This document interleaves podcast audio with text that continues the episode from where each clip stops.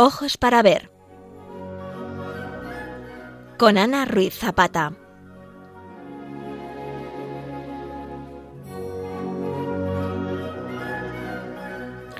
Buenos días, queridos oyentes del programa Ojos para Ver de Radio María. Les saluda quien en él será su acompañante, Ana Ruiz Zapata. Hoy, día 8 de marzo, vamos a dedicar nuestro espacio al análisis y comentario de una obra bellísima en su forma y emocionante en su contenido. Es la tabla central del retablo de la Anunciación realizado por Fra Angelico y que tenemos en el Museo del Prado. Además, está protagonizado por una mujer en el acontecimiento que la convierte bendita entre todas. Vamos a comenzar indicando que entre todos los tesoros preciados del Museo del Prado, sin duda podemos incluir esta anunciación, realizada por Fra Angelico hacia 1425-26. Se trata de una de las obras más importantes de la pintura florentina del 480. El mismo Vasari la describió como una obra realizada en el cielo. En ella nos aparece el diálogo de Dios a través del arcángel con María. Dios deliberadamente ha elegido convertirse en hombre para tomar sobre sí el peso de la carne por puro y absoluto amor, pero respeta la libertad de la Virgen. El fiat de ella permite la encarnación del Verbo de Dios, el hecho que va a cambiar la historia de la humanidad.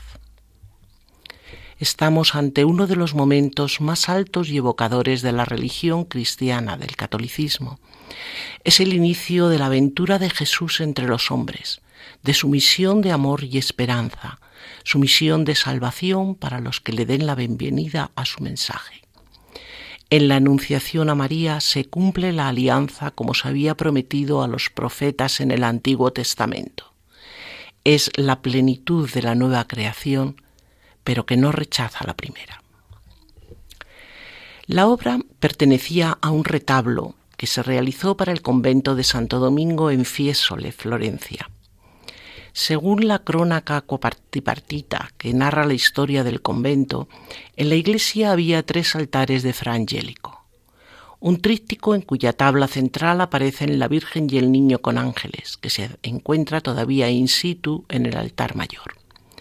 Estaba en el coro y en la zona de los laicos estaba un retablo con la coronación de la Virgen, hoy en el Museo del Louvre, y la Anunciación que tenemos en el Prado y que nos interesa ahora fue pintado hacia 1426 por Fra Giovanni da Fiesole, que en el mundo se llamaba Guido di Pietro da Mugello y que vivió entre 1400 y 1455.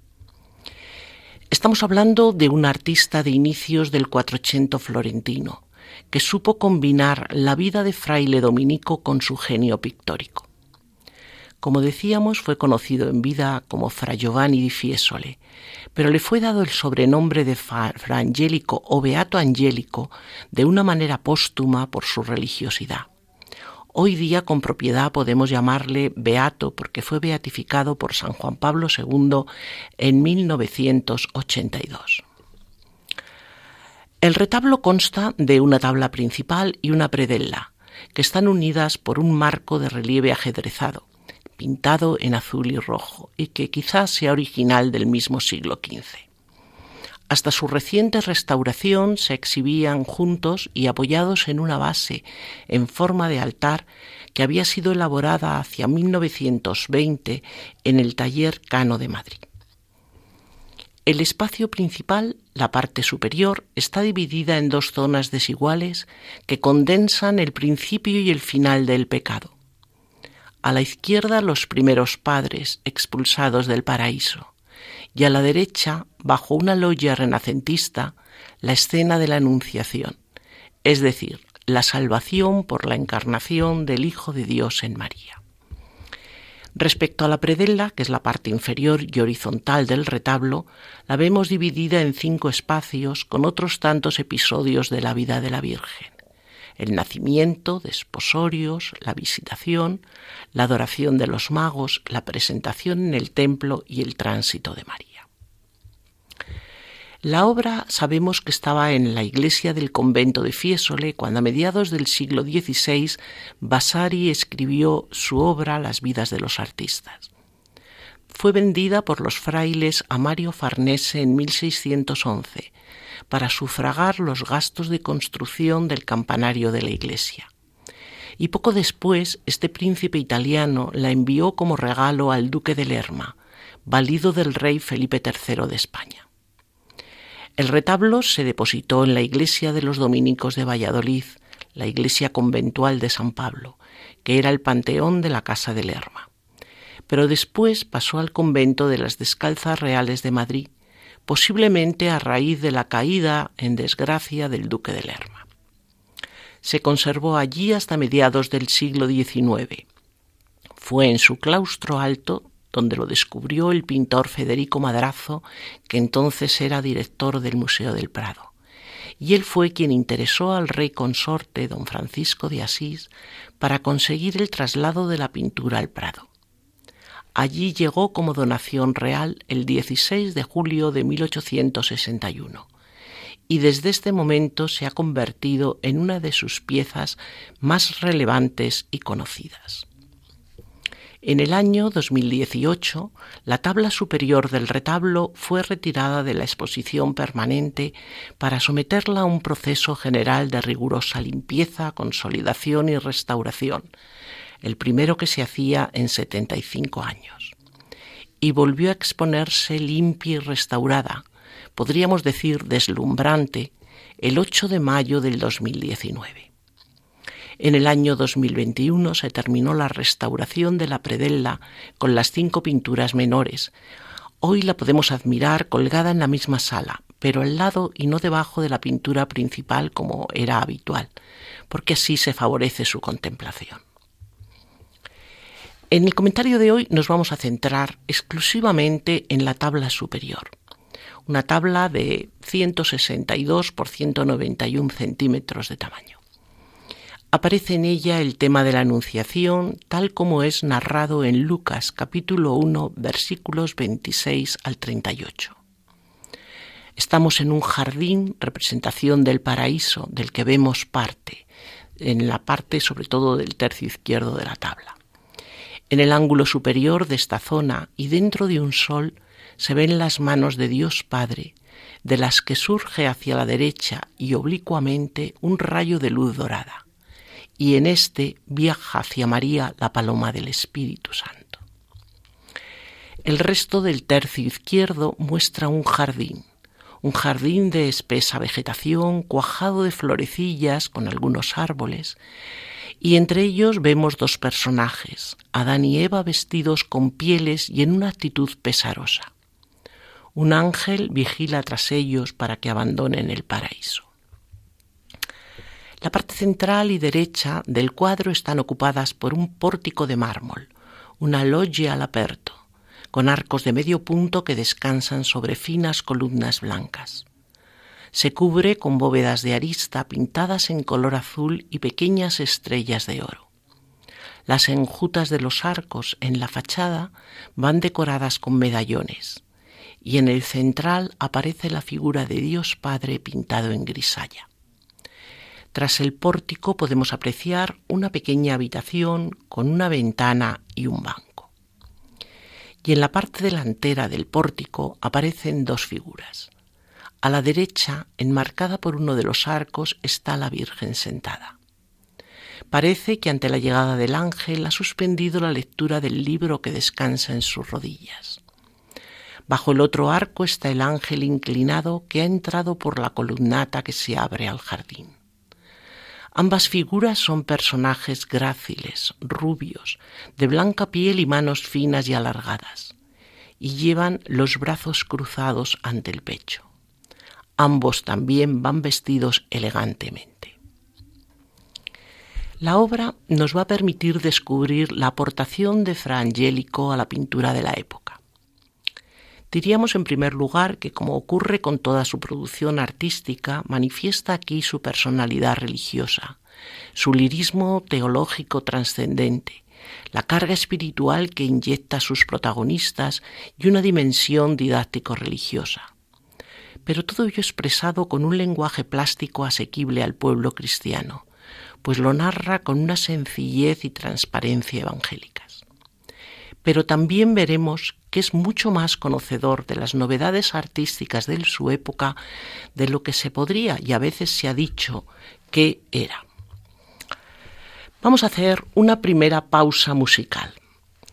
Eh, lo, vamos a escuchar una pieza que se llama Misus est Gabriel, una pieza que evoca el momento de misterio y asombro cuando María, al escuchar la voz del ángel, es tocada por la gracia. Su autor es el compositor franco-flamenco del Renacimiento, considerado como uno de los más geniales y admirados de la etapa, Josquin de Poe y nos manifiesta una vívida concepción del significado y las posibilidades dramáticas de los textos sagrados, así como una gran destreza polifónica y conocimiento melódico.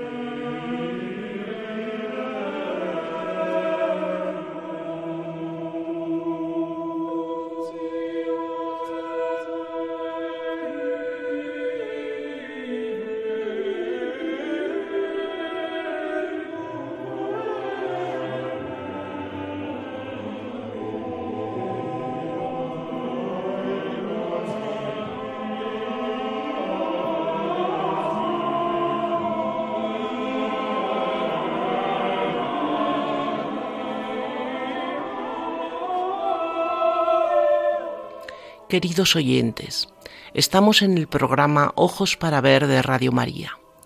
Hoy comentamos la tabla superior del retablo de la Anunciación de Fra Angélico que está en el Museo del Prado. Y les acompaña conduciendo el programa Ana Ruiz Zapata. Hablábamos de la dimensión poético-religiosa de la pintura de Fra Angélico pero veremos que el artista también nos sorprende con su excepcional calidad de ejecución y la sabia práctica de las novedades artísticas que están apareciendo en este momento en que se inicia el estilo renacentista. Y esto se manifiesta en cada uno de los aspectos que podemos observar en la obra. Vamos a irlo apreciando al hacer un análisis formal de la misma, enriquecido con las aportaciones de la reciente restauración. Comenzamos por su formato, que es casi cuadrado si consideramos el conjunto de la tabla principal y la predela.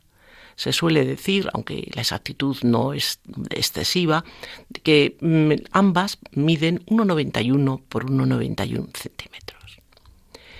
El retablo responde al concepto de pala quadrata sin echiborius, es decir, retablo cuadrado sin pináculos, según una nueva moda renacentista que aparecía en estos momentos.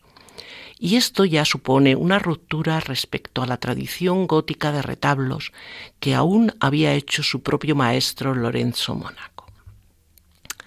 La tabla superior es rectangular, ligeramente apaisada y produce un efecto visual de equilibrio muy adecuado a la comunicación que se pretende, a la vez que da a la pintura la apariencia de una ventana abierta al mundo, que es algo también muy renacentista.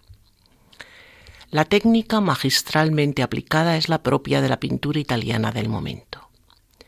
Está pintado sobre un soporte de madera, cuatro tablones verticales de chopo ensamblados unos con otros y reforzados en la cara posterior con un armazón de listones de madera. Se ha preparado con un sellado para tapar sus poros y encima se ha dado una imprimación con yeso, es decir, esa mezcla de cola de conejo y sulfato cálcico que proporciona un fondo blanco y que tanto gustaba en este momento. Sobre esta base, una vez alisada y pulida, se ha realizado el dibujo preparatorio. La técnica es témpera al huevo es decir, los, pigmentos de color están disueltos en agua y aglutinados con la yema de huevo, que tiene un gran poder emulsionante y al secar crea una película impermeable muy duradera y muy bella de brillo. Pero también ha utilizado la técnica del pan de oro. Esto lo podemos ver en las aureolas, en las alas de Gabriel, las cenefas de las vestiduras o en el paño de honor de detrás de María y sobre todo en los rayos que potencian la luz que brota de las manos del Padre y entre los que encontramos al Espíritu Santo.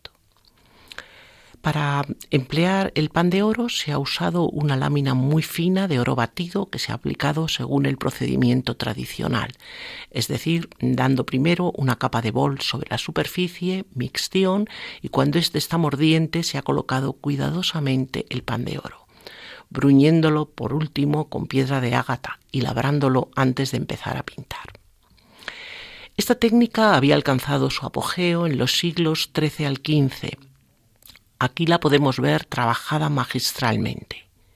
Lo vemos, por ejemplo, en la cenefa del traje del ángel, donde alterna espacios barnizados y sin barnizar para captar la luz centelleante y potenciar su brillo.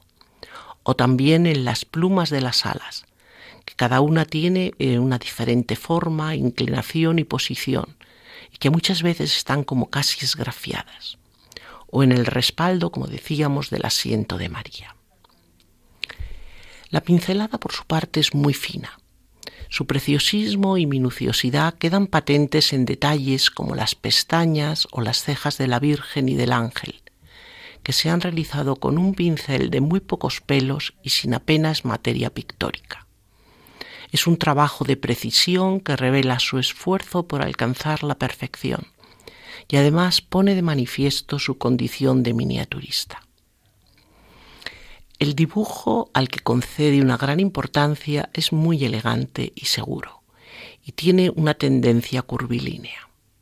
Es un dibujo que delimita las formas, crea las ornamentaciones y difuminado subraya los pliegues de las vestiduras. La reflectografía infrarroja ha mostrado que está hecho con punzones de distintos grosores, pero también con pincel, con una aguada marrón y negra, a veces también con ocres y rojos. Los colores, por su parte, tienen un papel fundamental. Decíamos que la reciente restauración les ha devuelto tonos deslumbrantes, aquellos con los que lo pintó el, el artista. Y en la escena principal, que es la que se desarrolla en la logia, se definen sobre todo por su preciosismo y refinamiento. Destacamos la belleza de la laca roja, del verde malaquita y sobre todo el espectacular y carísimo lapislázuli y el oro. Hay sutiles contrastes de tonos y valores. Lo vemos, por ejemplo, entre el dorado de las aureolas y los rubios cabellos del ángel y de María entre los tonos claros de la piel de ambos, el rosado de las vestiduras y los blancos luminosos que rodean sus respectivos contornos, o entre los azules del manto de la Virgen y las bóvedas de arista del portal. Pero los colores no solamente nos interesan por su belleza física y visual, que es mucha, sino también por el simbolismo que tienen. El ángel lleva una túnica de color rosa ricamente adornada con cuello, puños y franjas horizontales bordadas en oro. Una túnica ceñida a la cintura y que cae en grandes pliegues hasta los pies. Por uno de estos pliegues abiertos nos deja ver bajo la túnica un vestido interior azul. Pues bien, la túnica rosa del ángel alude al color de la carne humana cuya apariencia ha tomado pero la, camisola larga y azul que asoma por el pliegue abierto denota su verdadera naturaleza, quién es y de dónde viene, porque es un ángel aunque tenga forma humana. En la Virgen el vestido es justo al revés del ángel. Su túnica rosa nos está diciendo que es hija de nuestra raza, mientras que su manto azul nos revela que ha sido arropada en la divinidad del Verbo.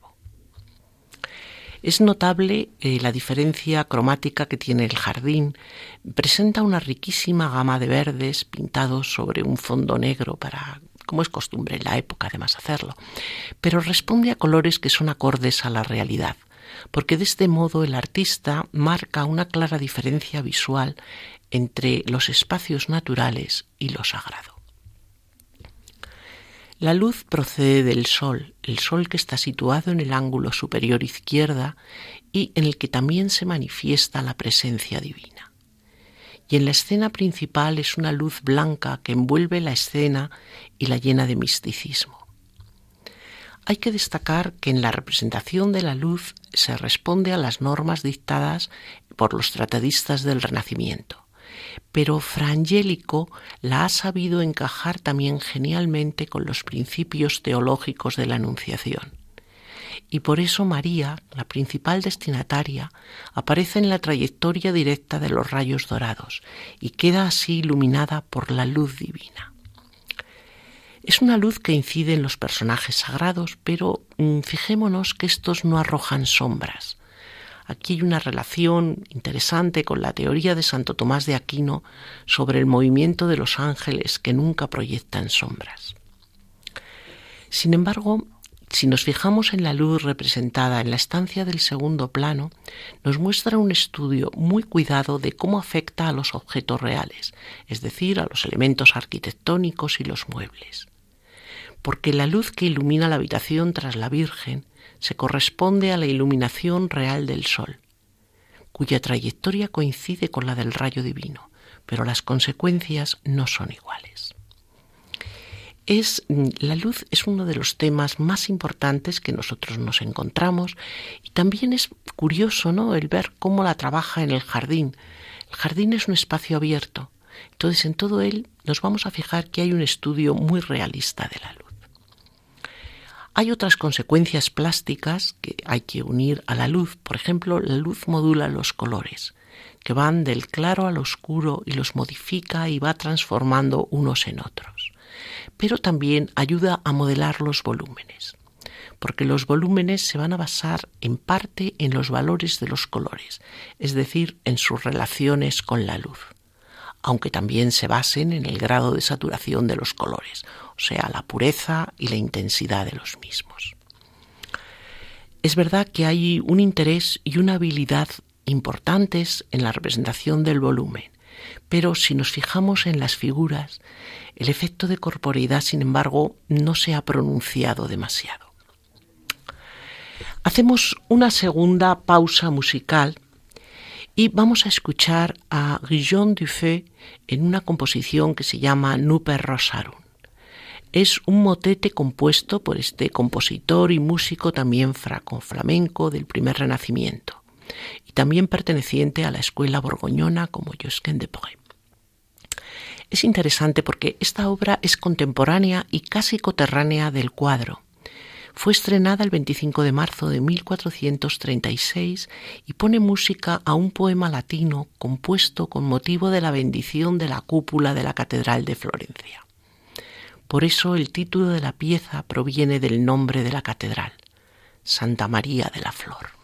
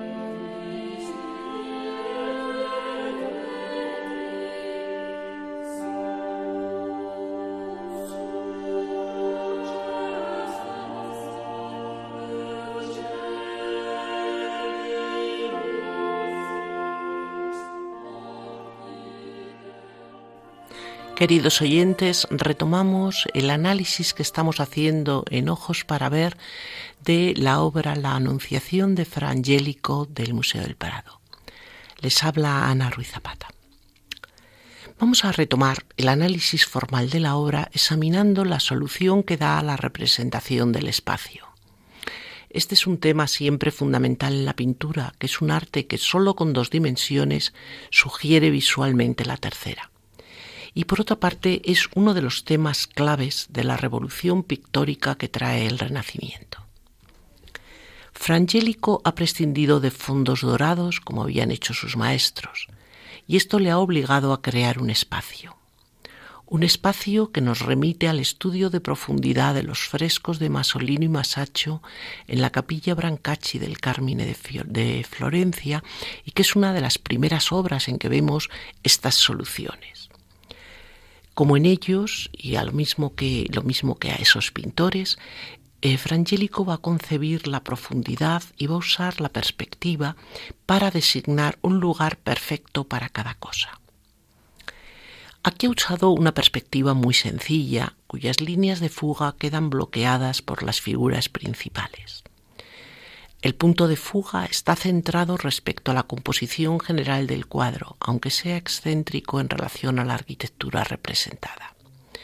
Se pierde entre el aleteo de las alas de Gabriel, pero esto sirve para que nos centremos en el saludo a María. La arquitectura que se ha representado en el cuadro es verosímil y suficientemente exacta. Partiendo de las medidas que da la imagen pintada, durante la restauración se hizo una reconstrucción virtual en tres dimensiones. Y esta vino a demostrar que el artista ha querido y ha conseguido representar un espacio real de elementos proporcionados, es decir, que conocía y dominaba las bases teóricas para hacerlo. Pero si bien el edificio es una caja coherentemente situada en el espacio y está muy bien calculada, el papel que se le ha asignado es de un simple escenario, porque las intenciones del pintor van por otros rumbos. Y eso queda patente al fijarnos en la proporción de las figuras. María y Gabriel responden a una escala diferente a la del pórtico, de manera que si los pusiéramos de pie tropezarían con las bóvedas pero tampoco se corresponden con la escala utilizada para Adán y Eva, porque el pintor ha querido emplear una jerarquía de tamaños en función de la importancia, de la importancia de los personajes, y también según un orden más temporal que espacial. De modo que los personajes más remotos en el tiempo son menores y la Virgen y el ángel son mayores, porque son cercanos en el tiempo y repetimos, porque son mucho más importantes en la acción. Respecto al jardín, tenemos muy poca profundidad y un estudio de la perspectiva mucho más sencillo. La verdad es que muchas veces pensamos que, que, nos recuerda el fondo de un tapiz como aquellos que en estos momentos se solían importar de Bruselas. La composición es un elemento siempre clave en un cuadro porque es la ordenación de los elementos. Aquí resulta muy armoniosa.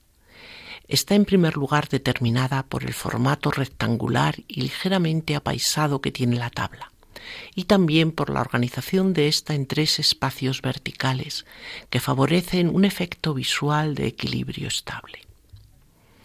En todos los trazados descubrimos la aplicación de la sección áurea y de la serie de Fibonacci, lo que genera una serie de relaciones basadas en la divina proporción. El máximo interés de la composición se centra en María y el ángel, que conforman una imagen casi especular. Frente a frente, a derecha e izquierda de la columna central del pórtico, transmiten seguridad. Gabriel vemos que ocupa el centro de la composición, ha terminado su vuelo, está con los brazos cruzados y ha iniciado una genuflexión. María, un poco desplazada a nuestra derecha, está sentada, con las manos también cruzadas sobre el pecho, y se muestra en una actitud tímida, modesta, de dócil aceptación de la voluntad de Dios. La sensación de armonía y de unidad que nos dan estas figuras se refuerza con el, círculo imaginario que parece que enmarca ambas figuras, pero también con el peso visual de los colores. Sabemos que según la temperatura, pues los colores cálidos, como el rosa, pesan más que los fríos, como el azul, pero por otra parte, eh, los colores saturados pesan más que los no saturados. Con esto, ya digo, se consigue realmente un equilibrio visual muy hermoso y además mm, como, como muy fácil, parece muy fácil, ¿no? Lo que detrás hay es mucha sabiduría, evidentemente. Uno de los puntos de mayor atracción de toda la composición, en cualquier pintura, es la diagonal que empieza en el ángulo superior izquierdo. Aquí vemos que está ocupado por el rayo luminoso que parte de las manos de Dios Padre y que visualiza el nexo entre las dos escenas de la tabla. En el tratamiento de las figuras hay que señalar la delicadeza y la idealización. Son figuras estilizadas, elegantes y muy ligeras. Y en los rostros de los personajes y en la compostura externa lo que se trasluce es su paz interior. La exquisita ejecución permite apreciar sus emociones. Si nos acercamos y miramos los detalles de los rostros, vemos cómo están además expresadas con una profundidad y una convicción enormes, siempre subrayadas por esa habilidad artística que tiene el beato. El canon de belleza que ha empleado para las figuras no obedece a las normas proporcionales aceptadas a priori, porque lo que nuestro artista está buscando es la pureza, sometiendo la pintura a una decantación interior para eliminar falsas apreciaciones terrenas de la realidad, en un proceso que es tanto intelectual como un proceso moral contrariamente a sus colegas del Renacimiento que buscan la perfección a través de la anatomía física del cuerpo y que presentan el desnudo como ideal de belleza, Frangélico se ha enfocado a la interioridad del hombre. Busca en él el reflejo divino y examina con atención cuáles son sus sentimientos espirituales. Porque lo que le interesa es representar el alma por dentro mucho más que el cuerpo humano por fuera. Y por eso, y siguiendo la tradición de sus maestros toscanos, envuelve castamente el cuerpo, especialmente el cuerpo femenino, en amplios ropajes que ocultan las formas anatómicas, aunque eso sí, tratándolo siempre el cuerpo con mucha elegancia y con dignidad. Así consigue crearnos un tipo de hombre modelo que sin ser el que encontramos en el mundo es el que debemos proponer para la imitación del pueblo cristiano. Respecto a los escenarios, es curioso ver cómo ha trazado una logia palaciega que desde luego no es un dato realista. La casa de Nazaret, donde ocurrieron los hechos, sería pobre como lo eran todas las de una aldea ya perdida en el Alto Jordán. Pero aquí la belleza arquitectónica, una belleza imaginada, es debida al deseo de enfatizar con un marco refinado la relevancia del acontecimiento que se presenta, porque es un acontecimiento tocado por la divinidad. Respecto al jardín de la izquierda es un riquísimo vergel frondoso, lleno de una gran variedad de especies botánicas, especies además en floraciones, como si estuviéramos en los meses de mayo o junio. Y en su representación vemos cómo confluyen tradición y modernidad. Reconocemos árboles como por ejemplo el granado que está al inicio de su floración y que es un árbol simbólico, es símbolo de la resurrección, de la sangre vertida por Cristo y de la castidad de María. También reconocemos la palmera que representa el árbol de la vida, el símbolo de la eternidad, el triunfo de la muerte.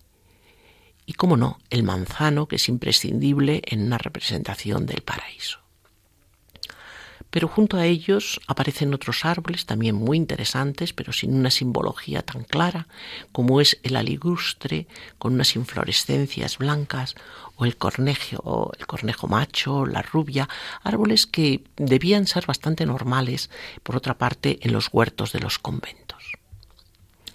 Y entre los árboles encontramos a dos personajes, Adán y Eva vestidos con pieles y el ángel que vigila tras ellos que abandonen el paraíso.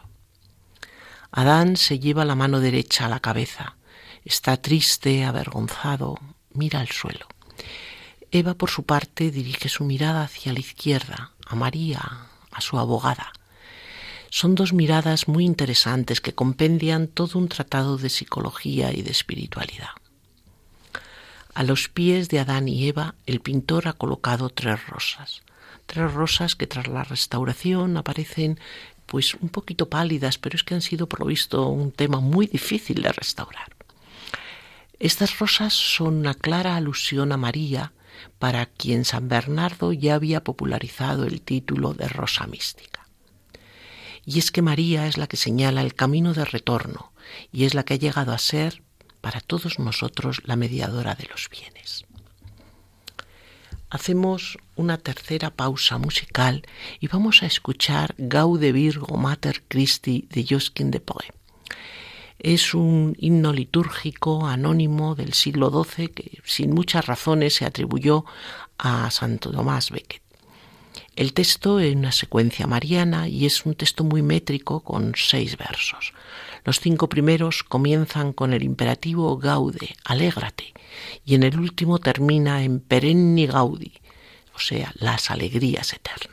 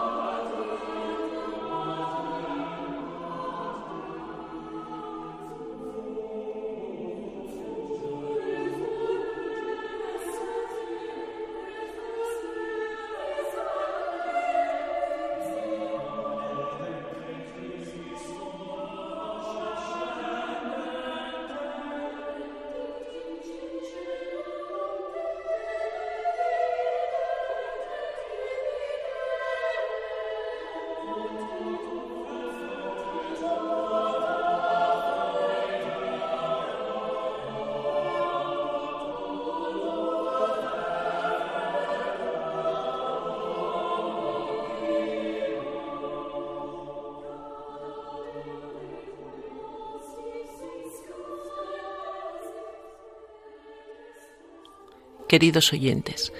Retomamos el programa de Ojos para Ver. Hoy estamos comentando la Anunciación de Frangélico del Museo del Prado y les está acompañando en estos comentarios Ana Ruiz Zapata. Una vez analizados los aspectos, digamos, puramente del cuadro formales, vamos ahora a interesarnos por el tema y por la iconografía.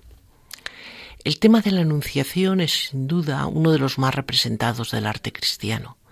Apareció ya en las catacumbas en el siglo III y ha ocupado siempre un lugar preferente en todas las épocas, en todos los lugares y en todos los campos de la actividad artística. Este éxito a lo largo de los siglos se explica por dos tipos de razones. Unas son de índole teológica y otras de índole artística. En primer lugar, tengamos en cuenta que la Anunciación no es simplemente un episodio de la vida de la Virgen, sino que también es el comienzo de la misión de Cristo en la tierra. Por eso su presencia era prácticamente necesaria, obligatoria, en cualquier ciclo que se dedicara a Cristo o a María. Y además también permite ser utilizado para una devoción aislada. Desde el punto de vista artístico, por otra parte, tiene una gran sencillez compositiva, porque únicamente hay dos personajes imprescindibles que son el ángel y María.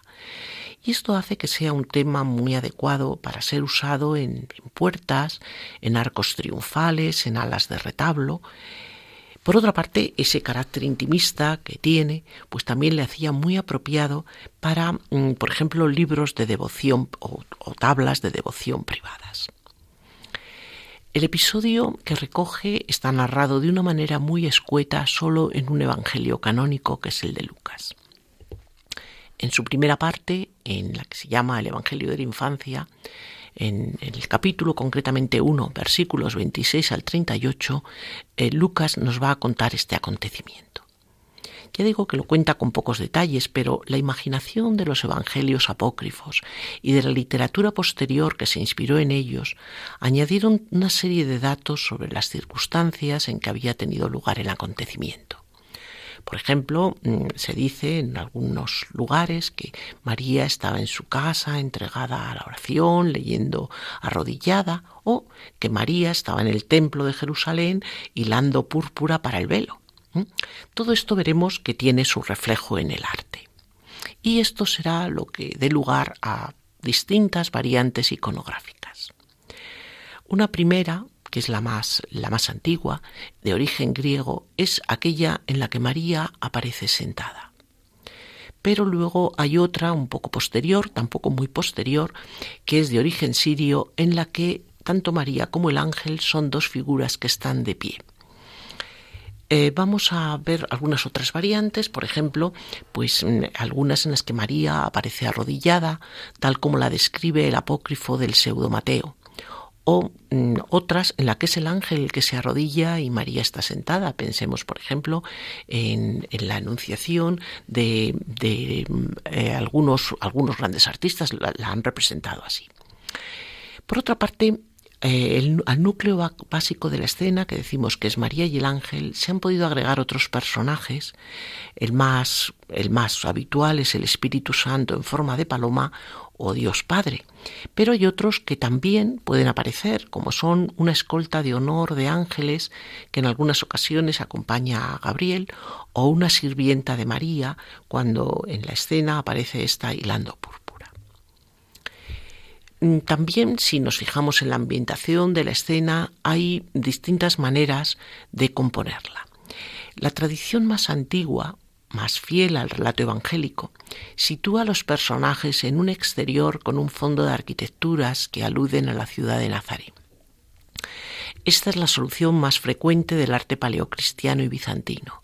Y esta solución será tomada también por el arte italiano, eh, pasando a la ambientación de pórtico, que es muy popular en el 480, como podemos ver, eh, un gran ejemplo en nuestra obra. Hay otra tradición que la sitúa, sitúa este acontecimiento en un interior doméstico, suponiendo, eh, como nos cuentan a veces los apócrifos, que la salutación se había producido en la casa de María. Pero hay incluso una tercera ambientación bastante curiosa que también se inspira en apócrifos, concretamente en el protoevangelio de Santiago, que es del siglo II, que sitúa la escena junto a un pozo o una fuente. Esta, digamos que esta tradición tuvo mucha, mucha relevancia en el arte paleocristiano y sobre todo en el bizantino. De hecho, cuando uno viaja a Nazaret, pues mm, es curioso que hay una iglesia que se llama la iglesia de San Gabriel, que es una iglesia ortodoxa y que está hecha en función de una fuente, un pozo, que según la tradición dicen que fue donde ocurrió la anunciación a María. Es decir, es una tradición que tiene también bastante peso, bastantes siglos. Hay otro aspecto muy importante en la iconografía, y es que a partir de la Edad Media los artistas van a integrar en la escena muchísimos objetos simbólicos. Algunos casi se acabaron haciendo imprescindibles. Porque ninguna época fue más sensible a lo sensible que la Edad Media. La Edad Media concebía el mundo como una escritura de Dios sobre los tiempos. Entonces cada cosa, cada característica de ellas era portadora de un significado profundo mucho más allá de su materialidad es decir, era un spiritualia sub corporalium. Los objetos no son simples notaciones ambientales, son símbolos que ilustran determinados aspectos, en el caso concreto estamos hablando de la Anunciación, de la condición de María o de la naturaleza del misterio de la Encarnación y su finalidad. Vamos a examinar en nuestra tabla, en la tabla que hoy nos ocupa, algunos elementos en cuyo valor simbólico todavía no nos hemos detenido. Nos fijamos en el libro abierto que reposa sobre las rodillas de María. Expresa la devoción, pero también la autoridad textual de la Virgen, porque se dice que este libro está abierto por eh, la profecía de Isaías, Isaías 7:14, que dice, y el Señor mismo os dará una señal.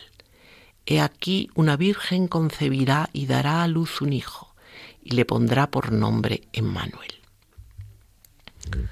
Otro elemento muy interesante es el trono de la Virgen que está sugerido aquí por el paño dorado de honor que vemos tras ella.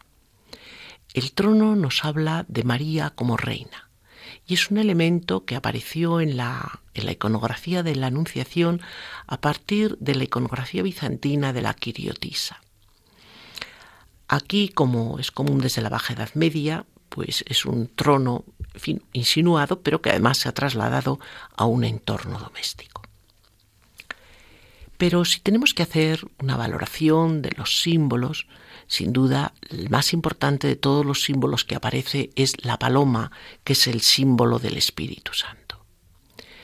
En el cuadro de Frangélico estamos viendo cómo viaja hacia María en los rayos dorados y cómo está siendo enviada por la mano del Padre es un símbolo muy eficaz para, como decía Santo Tomás de Aquino, conseguir que el misterio de la Anunciación fuera legible para el adorador, que generalmente era analfabeto.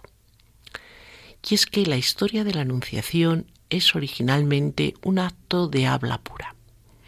El énfasis de la narración bíblica está en la palabra de Dios y centrada en el mensaje verbal del ángel a María y sus palabras de consentimiento.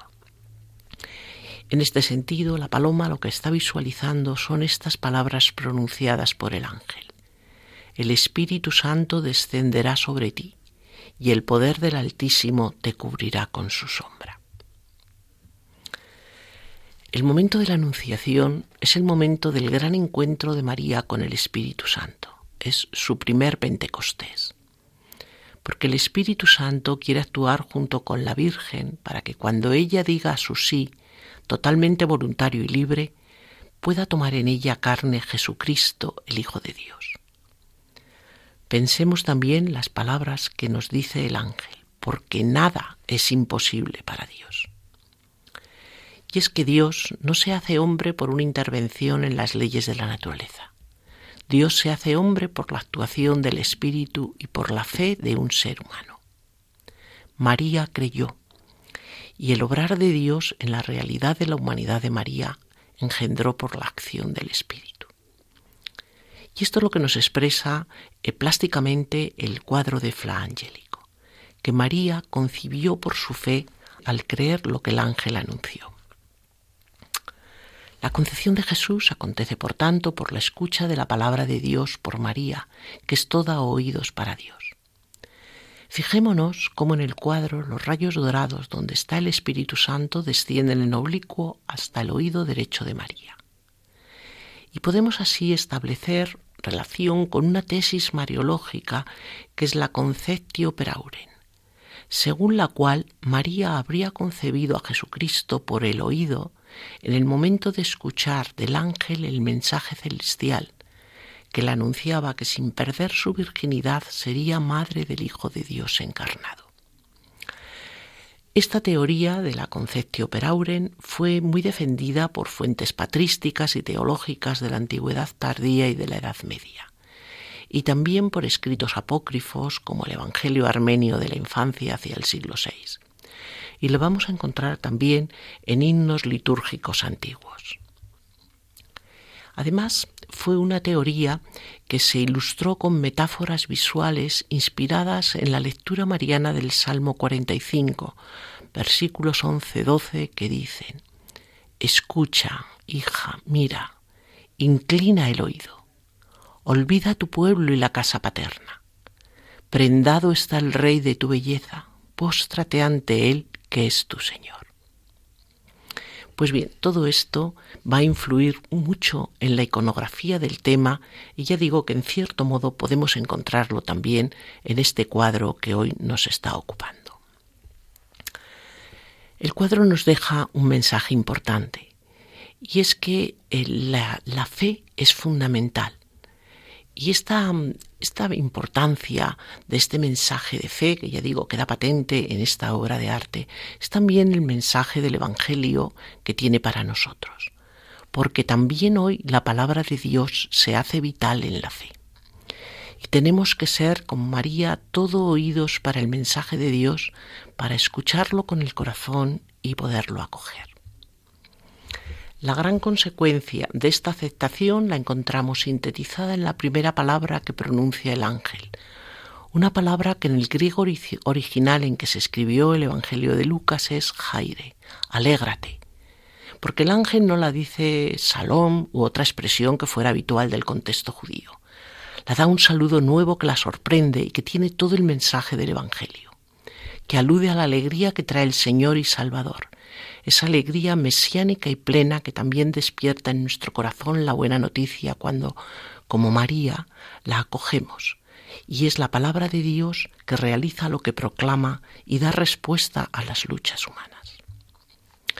Terminamos escuchando De Posu y Potentes. Es un pasaje estremecedor del Magnificat que compuso Claudio Monteverdi en 1610 y es un ejemplo magistral de lo que se llama el estilo veneciano. Eh, un estilo compuesto con varios coros y con uso de instrumentos que le da a la obra una exuberancia poco vista antes en la música sacra.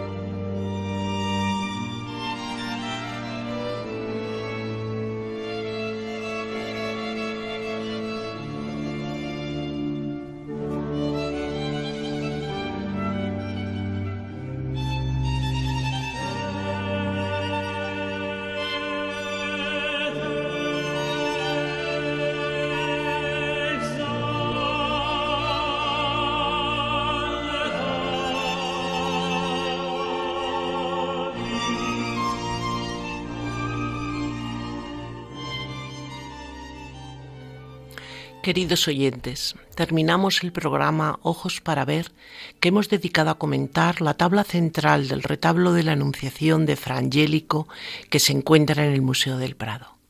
Hoy les ha acompañado conduciendo el programa Ana Ruiz Zapata.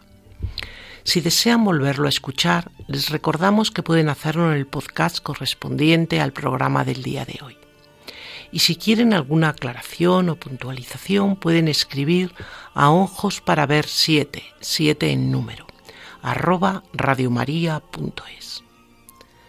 Nos despedimos deseándoles todo tipo de bendiciones y les invitamos a seguir escuchando Radio María, la radio de nuestra Madre.